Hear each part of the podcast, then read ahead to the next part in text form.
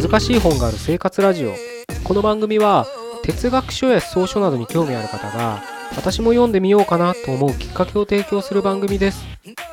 それでは第78回目です。よろしくお願いします。今日は、えーと、本題に入る前に、えー、セミナーのご案内です。あの何日か前にあの詳細のセミナー詳細を書いた PDF はアップしてありますので、まあ、もし見ていただいている方もいらっしゃるのかなというふうには思うんですけれど、まだ、え見てないって方に再度お知らせという形でご案内させてください。えっ、と、1月28日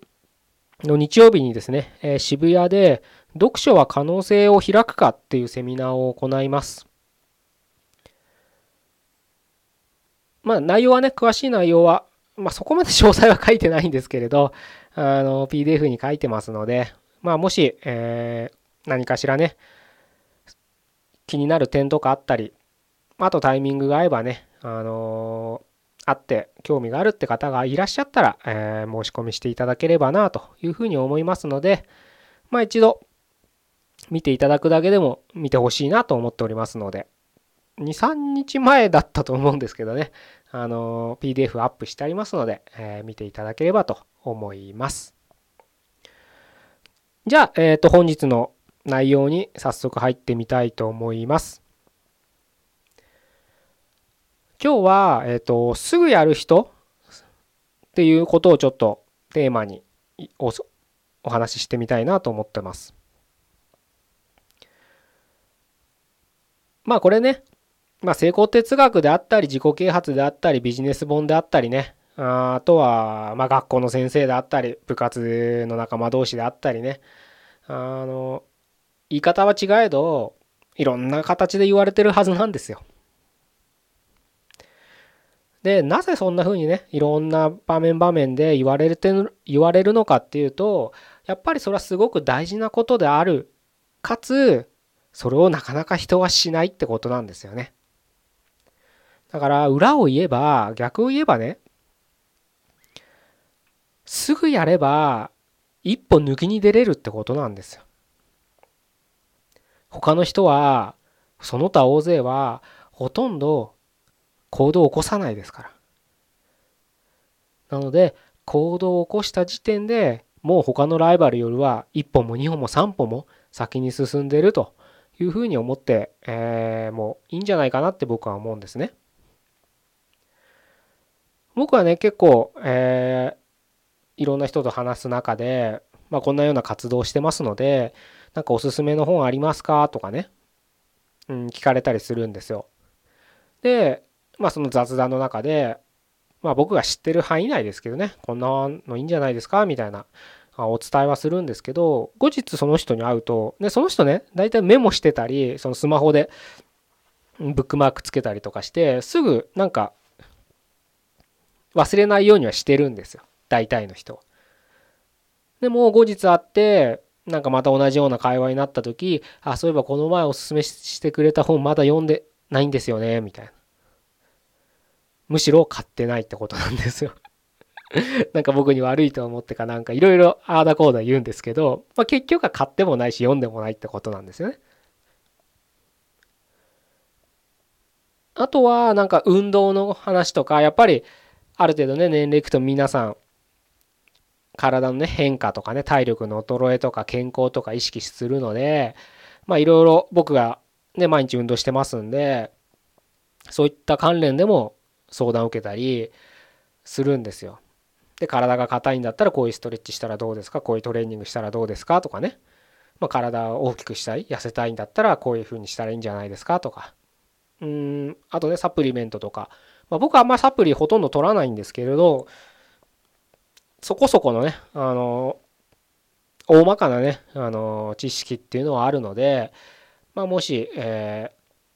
ー、合うんであれば、こんなんいいんじゃないですか、なんて、まあ、僕がね、あの知ってる範囲でお伝えするんですけれど、それだって、何かメモってたり、それこそそのストレッチの動画だったり、YouTube の動画だったりとかを、ちゃんとお気に入りにしてるのに、後日会っても何もしてないんですよ。人ってそういうものなんですよね。それはねその人たちが悪いって言いたいわけじゃなくてまあ自分もやっぱそういうのを往々にしてあるから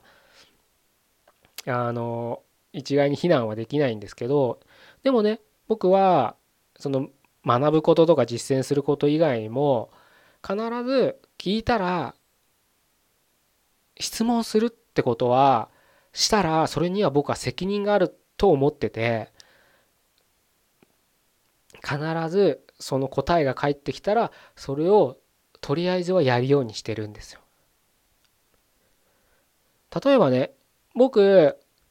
結構いろんなとこ、まあ、最近ちょっとあの行けてないんですけれどまあ美味しいご飯屋さんがねあのいろいろ見つけたいななんて思っててあのちょこちょこ外食したりするんですけどやっぱりどうしてもその食べログとかいろんなホームページ見ても情報って限られてるじゃないですか。で僕はあの人の評価っていうのは読まないんですね。どうしても左右されちゃう引っ張られるから。好きなねあんな個人の感想ですから自分が好意にしてるねお店だったらよく書くし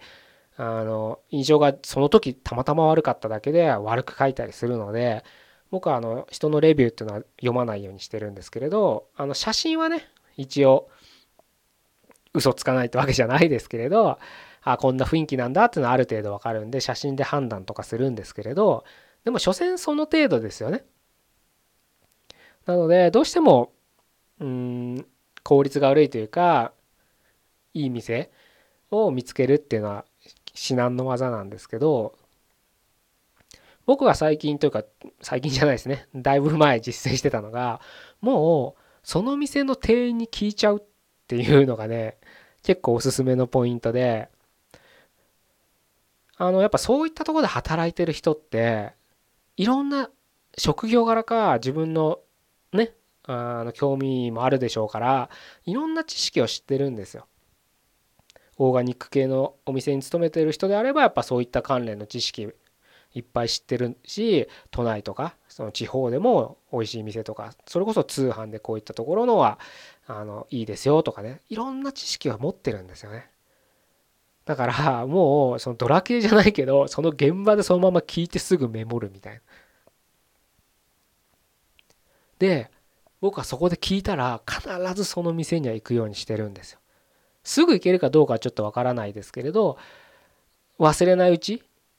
なんか風化しないうちに1ヶ月以内とか1週間以内とかには必ず行くようにしてるんですね。